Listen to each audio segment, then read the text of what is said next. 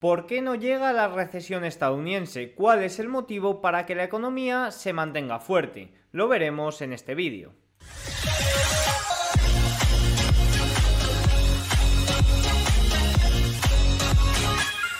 Muy buenas a todos y bienvenidos un día más al canal. Hoy es sábado 12 de agosto de 2023 y en este vídeo especial lo que voy a tratar es de comentar cuáles son los motivos para que no venga, para que no llegue esa recesión estadounidense tan cantada o que parecía tan cantada que de momento, de momento se está resistiendo.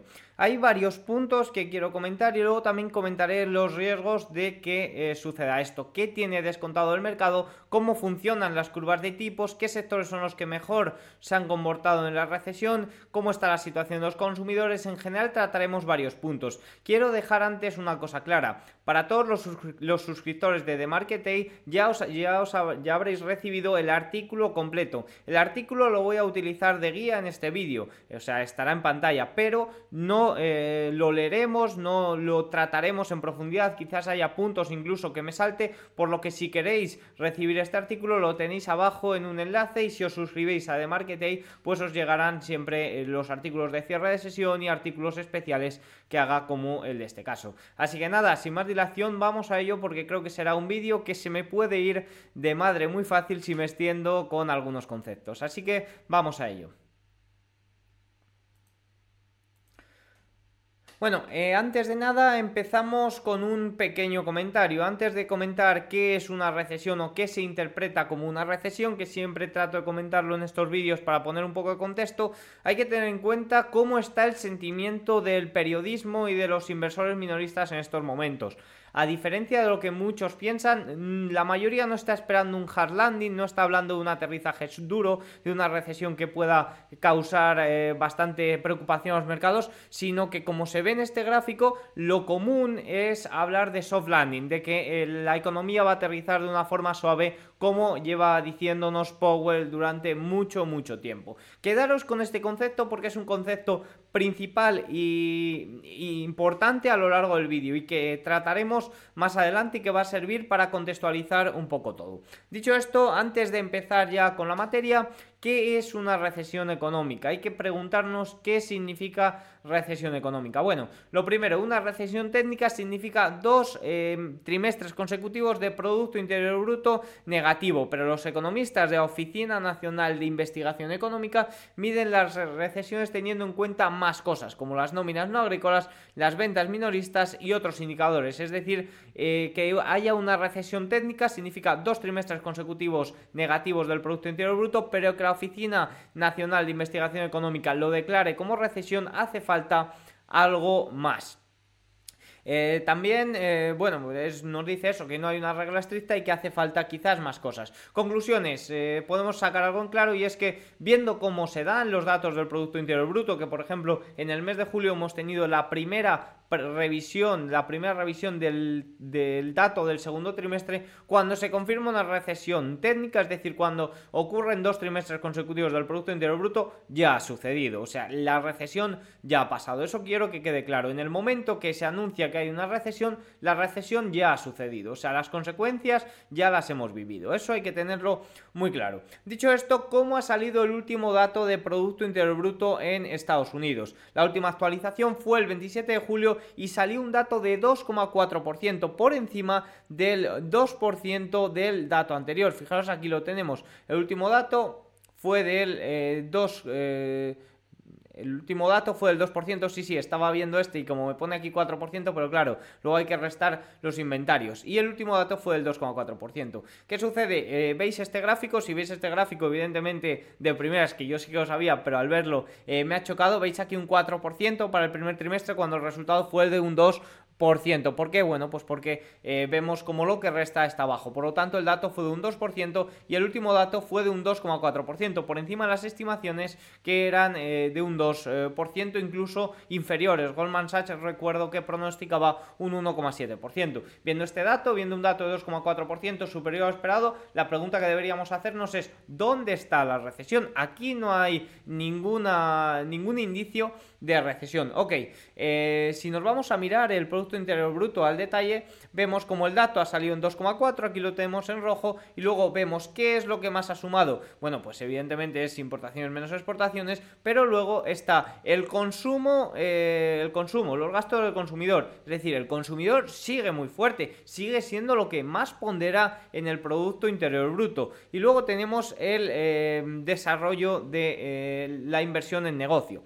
Veamos los comentarios que nos hacen eh, sobre estos datos. El aumento del gasto de los consumidores reflejó aumentos tanto en servicios, encabezados por la vivienda y servicios públicos, atención médica, servicios financieros eh, y seguros y servicios de transporte, como en bienes por bienes recreativos y vehículos, así como gasolina y otros bienes energéticos. Hay que comentar que hoy hemos conocido también el índice de, de el índice, o sea, la inflación por el lado del productor y los servicios sigue siendo algo que está ahí encallado. Sigue siendo uno de los eh, componentes que más pesan en que la inflación siga siendo elevada y por tanto en que los gastos de los consumidores siga existiendo. Y luego también el aumento de la inversión empresarial reflejó aumentos en equipos, estructuras y productos de propiedad intelectual. Esto nos dice que pese al endurecimiento crediticio, pese a que los préstamos para las pequeñas empresas siguen siendo, o sea, están ya siendo bastante difícil de acceder a ellos, vemos como los consumidores siguen gastando y las empresas eh, también siguen invirtiendo. Esto es lo que hace que el Producto Interior Bruto siga muy elevado. Por lo tanto, podemos llegar a una simple y llana conclusión, viendo solo estos datos,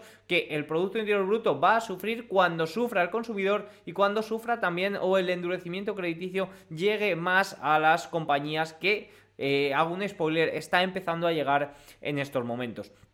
Por lo que, viendo el dato de Producto Interior Bruto, estas son las conclusiones que podemos sacar a eh, priori. Algunos comentarios más sobre el Producto Interior Bruto, ya sabéis que si queréis eh, ver todo en detalle podéis ir al artículo completo y es el ingreso personal y el ahorro, pero me voy a ir sobre todo a el ahorro personal. Vemos como el ahorro personal fue del 4,4% en el segundo trimestre en comparación del 4,3% en el primer trimestre, ligeramente por encima, pero quiero que veáis cómo ha descendido desde la pandemia que fue cuando el shock por no saber qué iba a suceder nos hizo ahorrar y poco a poco viendo que no sucedía nada, eh, influido en gran parte por esos estímulos de la Reserva Federal que evitaron que no sucediera nada y que nos han llevado, ha sido la bola de nieve que nos han llevado a la situación que estamos en estos momentos, hizo que el consumidor perdiera el miedo y volviera a gastar, eh, volviera a ese consumismo que, bueno, fue eh, sin duda el estandarte desde los años 80.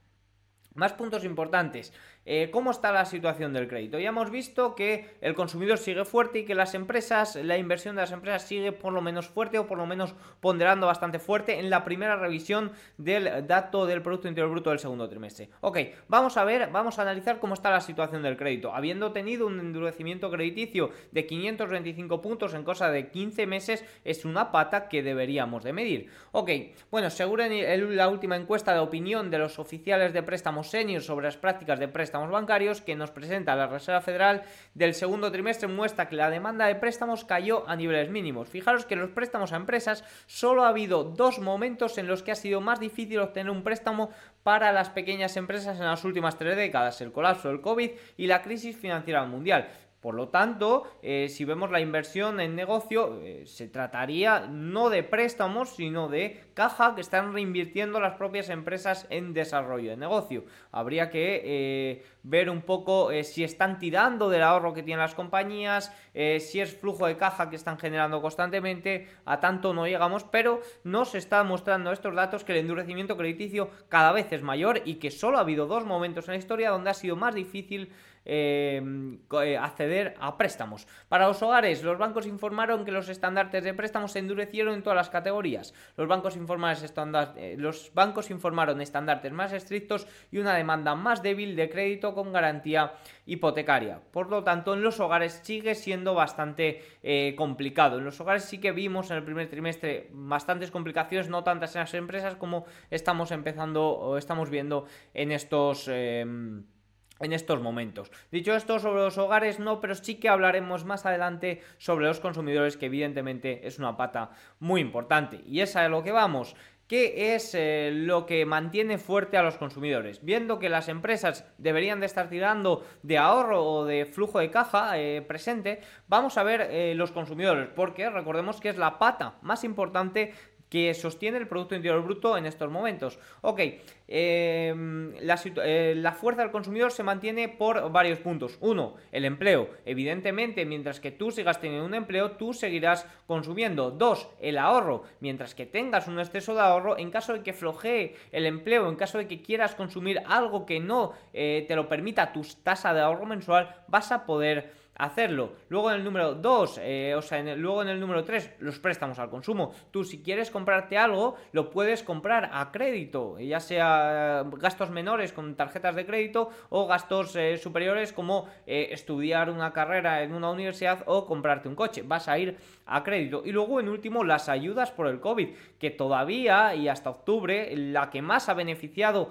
al consumo, todavía no ha acabado, que acabará en octubre y que ahora vamos a comentar. Pero dicho esto, vamos por puntos. Lo primero, el empleo. Mientras que los consumidores, mientras que los estadounidenses tengan un empleo, seguirán consumiendo y seguirá siendo la pata más importante del Producto Interior Bruto, que eh, hemos tenido en los últimos datos que han sido hace escasamente una semana. Eh, la economía estadounidense creó 187.000 puestos de trabajo en julio de 2023 por debajo las expectativas de 200.000 por segundo mes consecutivo. Llevan 11 o 12 o 13, no recuerdo el dato exacto, meses consecutivos superando las estimaciones. Y ha habido ahora dos meses consecutivos donde las estimaciones no se han superado. Evidentemente, y esto ya lo he comentado en varios vídeos especiales sobre ello, hay que tener mucho cuidado con las revisiones, porque en 2023 las revisiones han tirado siempre a la baja el número de nóminas que nos presentaban. Evidentemente eran números que superaban las estimaciones. Veremos si estos dos últimos meses que no han superado las estimaciones, las revisiones siguen siendo a la baja. Por lo menos en junio, en la última revisión que hemos tenido,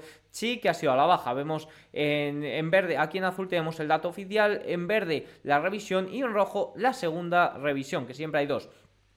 La lectura está por debajo de la ganancia mensual de 312.000 en los 12 meses. La, lectura, el dato de nómina está por debajo de la media de los últimos 12 meses, pero sigue siendo el doble de los 70.000, 100.000 necesarios eh, por mes para mantener un ritmo de crecimiento de la población en edad de trabajar. Es decir, por debajo de 70.000, 100.000 es cuando realmente existen los problemas y ahí es cuando realmente eh, podamos decir que el, empleo es un problema. De momento podemos decir que el empleo se está enfriando y que el empleo estaba, sigue muy ajustado, pero que cada vez parece eh, más, eh, eh, más frío.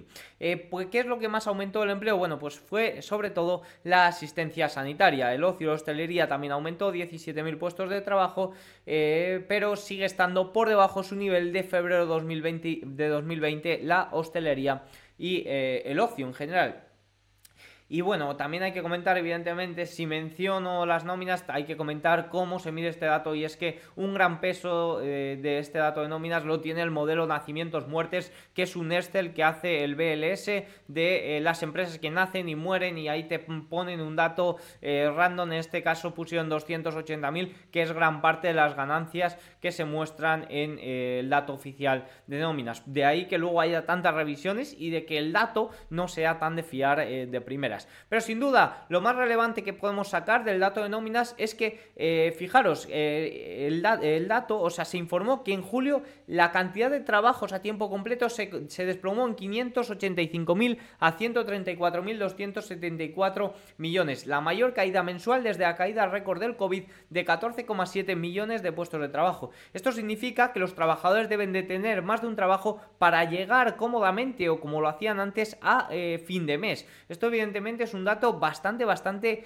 preocupante, porque sí, eh, los consumidores siguen teniendo dinero, siguen generando dinero, podríamos decir, extrapolando a empresas, flujo de caja, al final un, eh, un, consumidor sigue generando flujo de caja mes a mes, pero ¿a costa de qué? A costa de tener dos empleos. Eh, la jornada completa es lo que está decayendo en Estados Unidos, o al menos eso es lo que nos muestran los datos. Más puntos importantes, ya hemos visto el empleo, el número dos, el exceso de ahorro, si no te da la tasa mensual con tu empleo para, para comprar lo que quieres para consumir, vas a tirar de ahorro. Las estimaciones varían en cuanto a las casas de análisis y los estudios, pero fijaros cómo el dibujo es eh, constantemente el mismo, y es que el exceso de ahorro tiende a que se está agotando y tiende a que se va a agotar de cara al segundo trimestre, o sea, al último trimestre del año 2023 o primeros de 2024. Y lo más preocupante es, ok, se acaba el exceso de ahorro, pero ¿cuánto pesa el exceso de ahorro en el consumo de los estadounidenses? Bueno, pues estos datos también difieren, pero os voy a mostrar alguno. Según números estudios, más de la mitad, es decir, el 65% 65%, aquí pone el 45%, pero este es un dato al revés,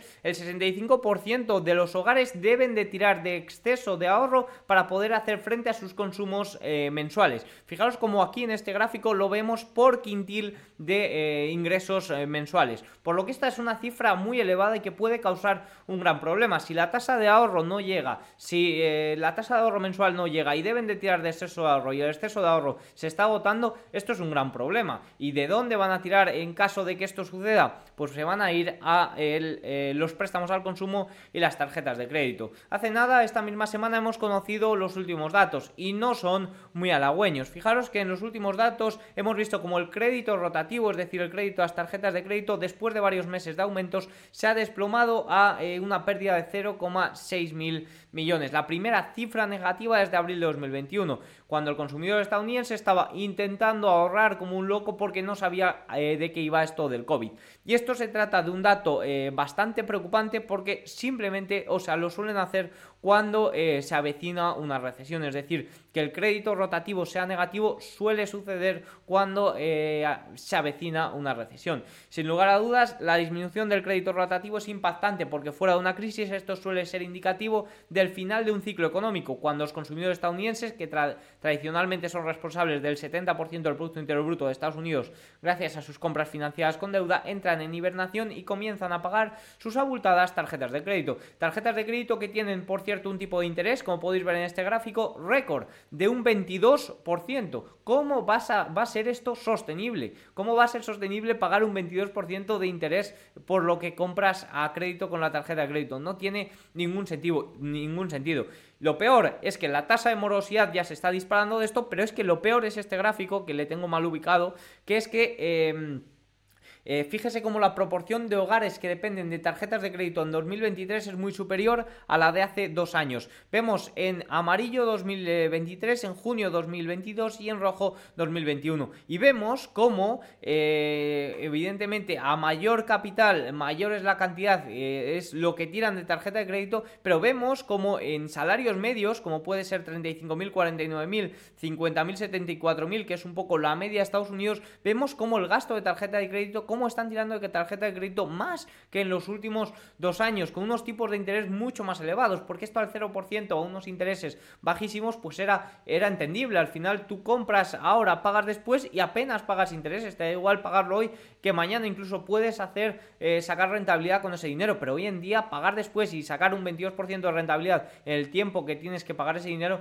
es inviable, por lo que es, es una locura el 22% y sobre todo eso que la tasa de morosidad se está disparando. Dicho esto, otro punto importante en la situación de los consumidores son los préstamos estudiantiles y de esto ya tengo vídeos especiales comentándolo y artículos, pero simplemente me voy a ir a un comentario. Es que estos eh, que no se tengan que pagar los préstamos estudiantiles en este momento, que sobre, es sobre todo, o los afectados son personas entre 18 y 44 años que son muy consumistas, que consumen mucho eh, eh, consumo discrecional, ¿sí? Entonces, esto les ha reportado más de 15.327 euros de ingresos discrecionales adicionales, que evidentemente han gastado en consumo discrecional, porque ya vemos como el ahorro se está, se está agotando, ese dinero ha salido y ha salido hacia, hacia ahí, porque si tienen sus necesidades obligatorias cubiertas, el dinero va a consumo discrecional. Y según Morgan Sterling, fijaos que esto es importante, solo el 29% de los consumidores que tienen préstamos federales para estudiantes confían que tendrá suficiente dinero para empezar a hacer los pagos sin hacer ajustes en otras tareas. El 37% necesita recortar en otras áreas y el 34% dice directamente que no podrá pagarlo. Evidentemente, los 15.000 euros queda claro, los 15.000 dólares queda claro que no lo han ahorrado y esto puede ser un problema. Puede ser un problema, ¿por qué? Porque entre 250 y 390 dólares al mes, depende de lo que debas, de esos 250, 390 dólares no irán a consumo discrecional, por lo que ese tipo de empresas pueden sufrir... Em, una pérdida bastante importante de ingresos y sobre todo es ver cómo va a evolucionar el consumidor, cómo va a hacer frente a esto y porque evidentemente la tasa de morosidad se disparará totalmente. Y luego por último, bueno, pues aquí he leído un artículo muy relevante sobre los nueve puntos que indican que los consumidores pueden estar en problemas. Voy a comentar alguno de ellos. Em, por ejemplo, el número de estadounidenses que están haciendo retiros de emergencia de sus planes está aumentando significativamente. El último año se ha encarecido mucho la compra de la vivienda, eso es cierto, al final mucha, hay un shock de oferta bastante grande porque la gente no quiere poner a la venta su casa porque debe de pagar un tipo de interés bastante mayor por la hipoteca y evidentemente eso está provocando un shock de oferta que haga aumentar los precios de la vivienda. Se informa que los costos de reparación de vehículos han aumentado casi un 20%, nada menos que el 69% de todos los consumidores estadounidenses que viven en áreas urbanas está viviendo actualmente de cheque a cheque. Sé que queda un poco frío ponerlo aquí, pero es que tenéis el enlace aquí y la idea es que lo leáis en la misma fuente.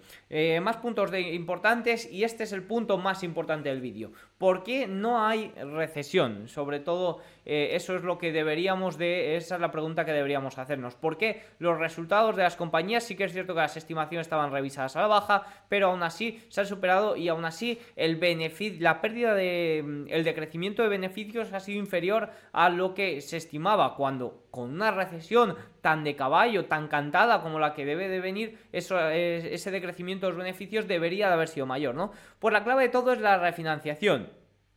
Es curioso, eh, y aquí sí que voy a leer un poco más porque creo que esta es la parte más importante del vídeo, es curioso cómo la subida de tipos más rápida de los años 80 aún no ha roto nada y ya han pasado 15 meses desde el inicio de las subidas de tipos.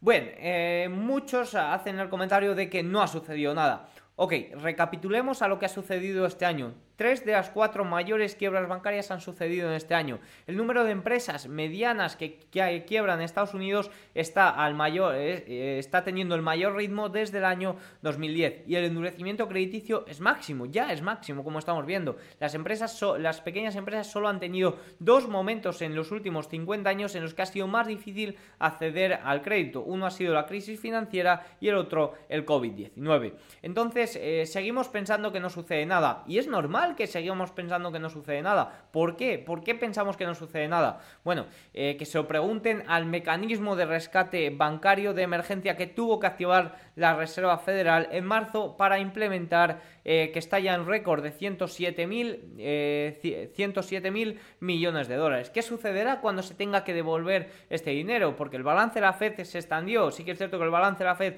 de nuevo ha recuperado eh, recortando QT, pero este, este, esta ventanilla de rescate bancario sigue en unos niveles récord semana a semana, lo que nos indica que los problemas bancarios siguen ahí por mucho que no los estemos viendo y de ahí que pensemos que no sucede nada. Pero bueno, dejando esto al margen, porque vamos a dejarlo así, no ha sucedido nada importante, no se ha roto nada, aunque desde mi punto de vista sí, pero bueno, en la perspectiva que tenemos o el sentimiento que tenemos es que no ha sucedido nada. ¿Por qué? ¿Por qué no ha sucedido nada? Bien, pues voy a tratar de explicarlo, voy a tratar de leer eh, este párrafo donde he intentado explicarlo al más, eh, de la forma más simple posible.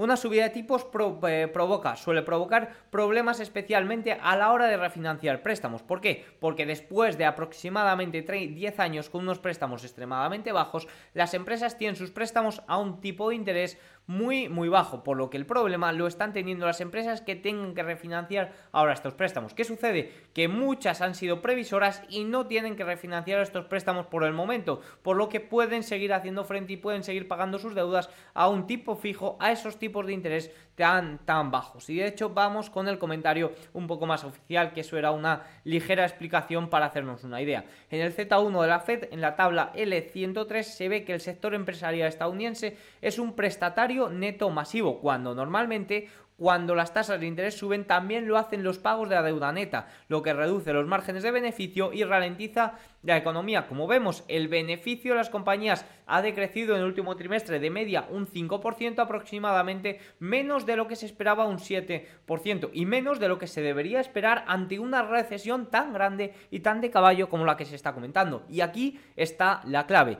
Pero esta vez no, los pagos por intereses netos corporativos se han derrumbado como podemos ver en este vídeo y los pagos de intereses netos brutos también se han eh, desplomado. Lo que ha ocurrido es que una parte considerable de, las enormes, de los enormes préstamos a tasas fijas durante los años 2020 y 2021 aún sobreviven en el balance de las empresas en depósitos a tasas variables, lo que significa que las corporaciones continúan beneficiándose de mantener las tasas ultra bajas durante estos años, incluso cuando sus ingresos por intereses en efectivo están aumentando significativamente.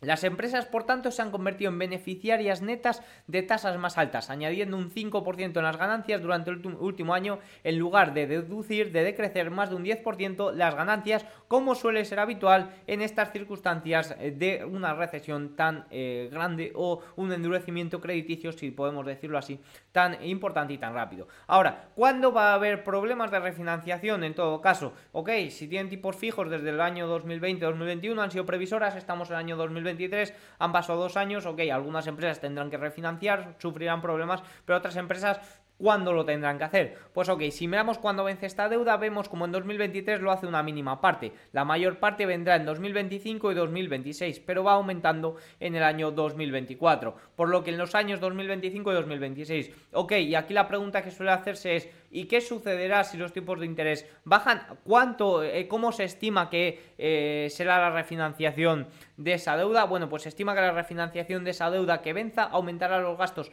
por intereses un 2%, 2024 y un 5,5% en 2025. Evidentemente no se puede saber cómo estarán los tipos de interés en su momento, pero esta es la estimación de lo que eh, aumentarán los gastos por intereses para las compañías y ahí ese tanto por ciento saldrá del beneficio. Ahí es donde puede haber eh, los problemas. Por lo tanto, eh, quiero que quede claro que la clave de por qué no ha sucedido recesión, uno de los puntos más importantes en este momento, evidentemente la fuerza del consumidor es importante, pero a nivel de lo que está sucediendo con las empresas, que eh, hayan sido previsoras y que se estén aprovechando de esos tipos de interés ultra bajos de los años 2020 y 2021, está beneficiando a que la economía se mantenga más fuerte de lo que se podría esperar en una situación como la que nos encontramos. Sigamos con el siguiente punto, que es analizar los indicadores adelantados económicos de The Conference Board, que todos los meses nos da un seguimiento bastante eh, claro. Evidentemente, eh, analiza más de 16 puntos importantes para determinar si hay recesión o no, por lo que se trata de uno de los indicadores más fiables que utiliza otros eh, indicadores económicos para predecirlo. El índice ha estado en declive durante 15 meses, la racha más larga desde las disminuciones consecutivas del año 2007 y 2008, durante el periodo de la gran recesión. Algunos comentarios que quería hacer sobre ello, bueno, evidentemente vemos cómo eh, normalmente el Producto Interior Bruto suele seguir a este decrecimiento, a esta caída de, eh, los del indicador de The Conference Board, pero fijaos cómo en este momento estamos viendo incluso un repunte del Producto Interior Bruto, bueno, incluso no, un repunte del Producto Interior Bruto, y eso sí que sorprende. Aún así, las estimaciones de The Conference Board nos indican que la recesión será muy próxima. Creo que está comentado aquí.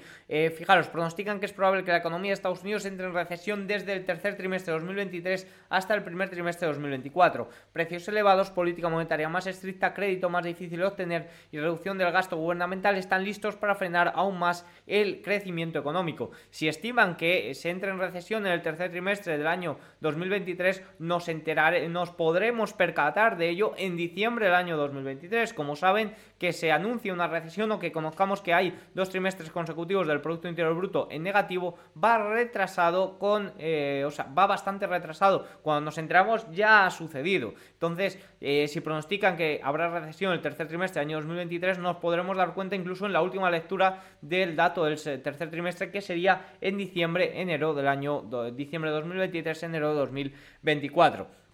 Dicho esto, es muy claro que el Producto Interior eh, suele seguirlo y es que al final, como digo, este, tipo este indicador se basa en indicadores económicos y nos muestra lo que muestra la economía. Pero lo más importante que quería comentar este mes, que ya llevamos comentando 15 meses que este es un gran problema y que este indicador está indicando, está mostrando recesión, es eh, la llamada regla de las 3D, que es una regla práctica confiable para interpretar la duración, profundidad y difusión, y difusión según el cual la recesión debería estar próxima. Y fijaos cómo aquí nos muestra en rojo cuando eh, suele suceder la recesión y estos momentos está pronosticando que puede estar, como he comentado antes, eh, muy próxima. Señales de recesión es lo que nos muestra y es lo que nos está mostrando. De momento va muy retrasado y no está acertando. Veremos si en un futuro eh, se aproxima. Como digo, se basa en indicadores económicos, por lo que suele ser bastante, bastante predecesor de cuando hay una eh, recesión. Pero en estos momentos ya vemos como hay bastantes factores. Y es que no es una recesión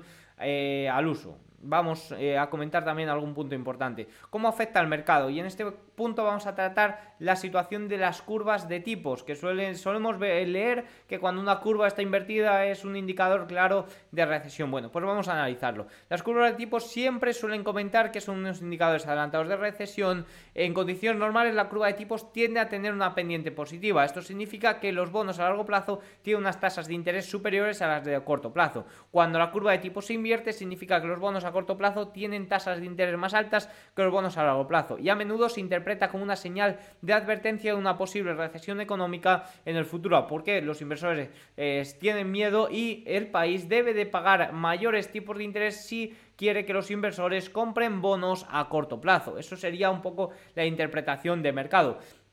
Pero este, esto puede suceder también eh, por debilidad económica o por una subida de tipos de interés tan grande como la, que hemos como la que hemos tenido este año. Evidentemente un endurecimiento crediticio tan fuerte debido a las políticas monetarias ha hecho que eh, la curva de tipos esté tan invertida a corto plazo y no a largo que se estima que los tipos de interés puedan bajar. Por lo tanto, evidentemente la inversión de la curva de tipos puede ser provocada por unos temores muy grandes de recesión, pero también puede ser provocada de forma artificial, vamos a decir, debido a, un debido a unas políticas monetarias tan grandes que estiman que a largo plazo eh, los tipos de interés van a bajar de lo que se encuentran en este momento. Pero bueno, evidentemente va un poco ligado todo y un endurecimiento crediticio, una subida de tipos de 525 puntos en tan solo 15 meses va a provocar eh, un endurecimiento crediticio y problemas para la economía, o al menos eso es lo que nos debería indicar la teoría, por lo que eh, de una forma o de otra, de una forma indirecta o no indirecta, afectaría a la economía que haría entrar en recesión. Por lo tanto, vamos a analizar uno de los, una curva de tipos que suele ser la más eh, o el indicador más fiable de este tipo de curvas para eh, determinar si hay o no recesión. La curva de tipos eh, de 10 años 3 meses no ha errado en 8 de 8 llamadas a la recesión desde hace 55 años y vemos como en este momento eh, se encuentra en el nivel más invertido desde el año 1980. Pero fijémonos en el gráfico, exceptuando la situación de 1972, vemos como cuando la economía entra en recesión, que es lo sombreado, es cuando la, curva de tipos se desinvierte, es decir, cuando supera el nivel de cero. Fijaos como en el año 2000, como para la crisis del año 2008-2009, es cuando la curva de tipos se desinvierte, cuando eh, viene la recesión. En los años 2000 igual, en los años 1980 y en los últimos de los 70 igual, exceptuando eh, la recesión de los años eh, mediados eh, del año 70. 72 que se produjo con la curva invertida. Pero vemos como generalmente cuando se produce los problemas es cuando la curva se desinvierte, por lo que que la curva esté invertida puede ser una señal de recesión, pero a futuro no tiene por qué suceder en estos momentos. Y el problema vendrá cuando la curva se desinvierta, que en este caso sería cuando los tipos de interés bajaran considerablemente. Veremos cómo, evoluciona todo esto y lo iremos monitorizando eh, día a día. ¿Cómo se funciona, cómo, o sea, cómo se comporta la renta variable? Bueno, pues eh, aquí tenéis cómo se ha comportado los sectores que mejor se han comportado en las últimas recesiones, pero como eso no nos importa y el vídeo ya se está haciendo demasiado largo, podéis verlo en el artículo y vamos con eh, mi conclusión un poco de cómo se va a comportar el mercado y de lo que pienso. Para responder a la pregunta de arriba saltamos a la conclusión, ya que la profundidad la recesión dependerá de lo que quieran hacer nuestros líderes monetarios. ¿Soltarán la economía teniendo las elecciones estadounidenses el próximo año? ¿Dejarán a los hogares caer habiendo descubierto el santo grial para que nunca suceda nada, que en este caso pongo el gráfico de los bancos centrales y a lo que voy, del balance de la Fed, perdón, y a lo que voy es a que, eh, que suceda o no algo en el mercado, desde mi punto de vista está en manos de los que dominan un poco la teoría monetaria y de los que dominan un poco el, el dinero, por así decirlo. Evidentemente no ha sucedido más eh, en lo que llevamos de año, sobre todo con la crisis bancaria de marzo, porque no han caído, abrieron esa ventanilla de liquidez, eh, expandieron de nuevo el balance de la Reserva Federal, como podemos ver aquí, y aquí no ha sucedido, eh, no ha sucedido nada. Por lo que, desde mi punto de vista, la recesión, es decir, que haya una recesión eh, está descontado. Vemos como en el último, en el año 2022 el S&P 500 desde máximos de finales de 2021 hasta los mínimos cayó un 30%, por lo que ahí ya está descontado un soft landing o un aterrizaje suave de la economía, una incluso recesión, un decrecimiento bastante débil del producto, del producto interior bruto. Desde mi punto de vista está descontado. Lo que no está descontado es lo que pueda suceder a mayores. Y me explico. Y voy a seguir leyendo porque lo he estructurado muy bien en el texto y no quiero eh, liarme. Hay muchas eh, preguntas sin respuesta. El balance de la FED se ha incrementado de forma irresponsable en los últimos años, dopando el mercado y a los consumidores, a cambio de una cultura de consumo e irresponsabilidad. Los consumidores creen que no sucede nada, creen que pueden seguir utilizando las tarjetas de crédito con un tipo de interés del 22%. ¿Por qué? Porque saben que si son morosos no les va a suceder nada, porque saben si, eh, que si hacen las cosas mal les van a dar ayudas, porque saben que si no pueden pagar los préstamos estudiantiles no les va a suceder nada. Eso es un poco la irresponsabilidad que hemos creado, sobre todo en Occidente, en los últimos años. Si quieren una limpieza del balance, habrá problemas. Si quieren seguir de forma que no suceda nada, nos empobreceremos, pero deberíamos de seguir aprovechando las oportunidades. Ok, esta es una reflexión, eh, desde mi punto de vista hay dos opciones. Si quieren eh, reducir el balance y si quieren hacer un poco limpieza de todo eh, la irresponsabilidad y todos los malos hábitos que hemos adquirido en los últimos años, que parece que hemos encontrado la fórmula de Sando Grial de que no haya recesión a partir del año 2008 o de que las recesiones tengan una recuperación en forma de V. Eh, deberíamos de eh, pagar las consecuencias de que los hogares sufran y de que no haya tantas ayudas, de que ante una crisis bancaria no se abra una ventanilla de liquidez y de eh, un poco proteger esa irresponsabilidad que hemos ido cultivando en los últimos años. Y desde el otro punto está la varita de que la Fed o, desde que, o de que son un poco nuestros padres, por así decirlo, y entre muchas comillas, y de que no va a suceder nada y de que nos van a proteger en todo momento ante lo que sucede la, la, consecuencia de uno es una, caída de los hogares, una recesión económica, por así decirlo, y la consecuencia de otro es un empobrecimiento a lo largo de los años masivo como hemos tenido en, las últimas, eh, en los últimos años. Y por mucho que incluso haya deflación en el corto plazo, el empobrecimiento va a seguir a, largo plazo con estos eh, hábitos de la Reserva Federal y de los bancos centrales de inyectar dinero al mínimo problema que suceda. Pero evidentemente eh, no me gusta ser catastrofista, no sé qué píldora, no sé cuál es eh, la opción que van a coger, pero valoro los dos y trato de aprovechar las oportunidades en cuanto a ello. Fijaros, en cuanto a los índices, no hay que ser catastrofista, hay que saber lo que hay y hay que actuar consecuentemente. Si siguen acumulando, la, si siguen estimulando la economía, deberíamos de aprovechar cada corrección para buscar oportunidades, pero siempre alertas con coberturas por si dejan de hacerlo. En este momento quizás la corrección se convierta en una gran limpieza. Y es que en los últimos años los inversores más novatos o que no han estudiado la historia, porque yo al final soy novato, pero tengo un gran estudio de la historia del mercado, eh, piensan que cualquier corrección hay que comprarla. Y eso es un pensamiento erróneo que en estos momentos está funcionando por eso, porque estamos eh, constantemente estimulados. Y aunque haya una recesión quizás un poco mayor, eh, en cualquier momento sabes que van a estimular de nuevo la, economía o que, fijaros, qué curioso que incluso aunque esté en endurecimiento, de, esté en endurecimiento crediticio con esas subidas de tipos, se logró estimular la economía para que no sucediera nada. Comentario un poco más técnico. De momento el 4500, es cierto que el, S&P 500 ha llegado incluso a los 4600, se ha logrado, eh, impulsado por la desinflación y un poco FOMO de la inteligencia artificial, sorprendiendo... Em, eh, y, me sorprende este FOMO de la inteligencia artificial porque hace un año y medio ninguna tesis de estas tan largas que hacen los analistas eh, pronosticaba un boom de la inteligencia artificial tan grande como el que ha habido. Eh, por lo que, eh, como sucede con cualquier boom o con cualquier FOMO, cualquier eh, cosa hype, por, no llamar burbuja o mini burbuja, el mercado empieza a descontar algo que no existe y que se da cuenta al cabo de unos meses de que eso no existe y de que los resultados está descontando de más y de que realmente esos beneficios o flujo de caja futuro realmente no va a venir tan pronto como el mercado lo está descontando. Y sí, la inteligencia artificial es muy útil, yo la uso a diario y me parece sorprendente. Eh, incluso me parece lo más útil que ha salido de todo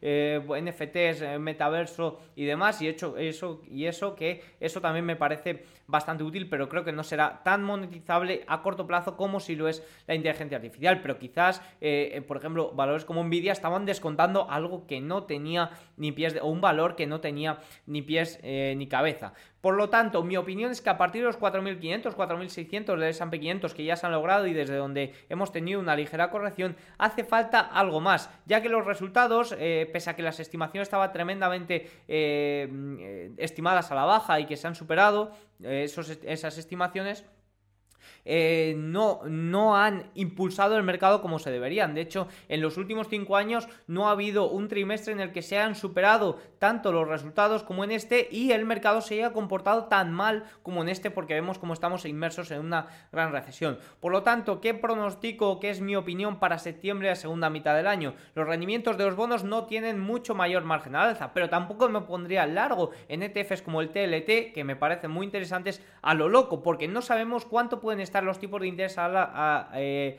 eh, cuánto tiempo se pueden mantener los tipos de interés en estos, en estos rangos y cómo eh, puede afectar eh, situaciones como por ejemplo lo de Japón o las subastas estadounidenses al tensionamiento de los bonos, por lo que tendría bastante cuidado. Desde mi punto de vista, los bonos se encuentran más bien en un rango lateral ahí arriba y sí que es cierto que es muy interesante mirar opciones como TLT, como ir largo en bonos, pero no sabemos en qué momento puede ser el timing idóneo, por lo tanto eh, tendría cuidado ante posibles riesgos. Las subidas de tipos es cierto que están llegando a su fin y que no tienen ya mucho margen al alza, pero como digo, cuidado ¿Cuándo habrá bajadas de tipos? Esa es la pregunta. Y quizás esas bajadas de tipos o esas, sí, esas bajadas de tipos de forma masiva puedan ser el estímulo que necesita el S&P 500 para superar de una forma eh, bastante fiable, bastante eficiente esos 4.500, 4.600 puntos. Pero también hay que tener cuidado porque quizás unas bajadas de tipos masivas llegan porque se ha roto algo. Y ahí es lo que comentaba. Es decir, el mercado ya ha descontado una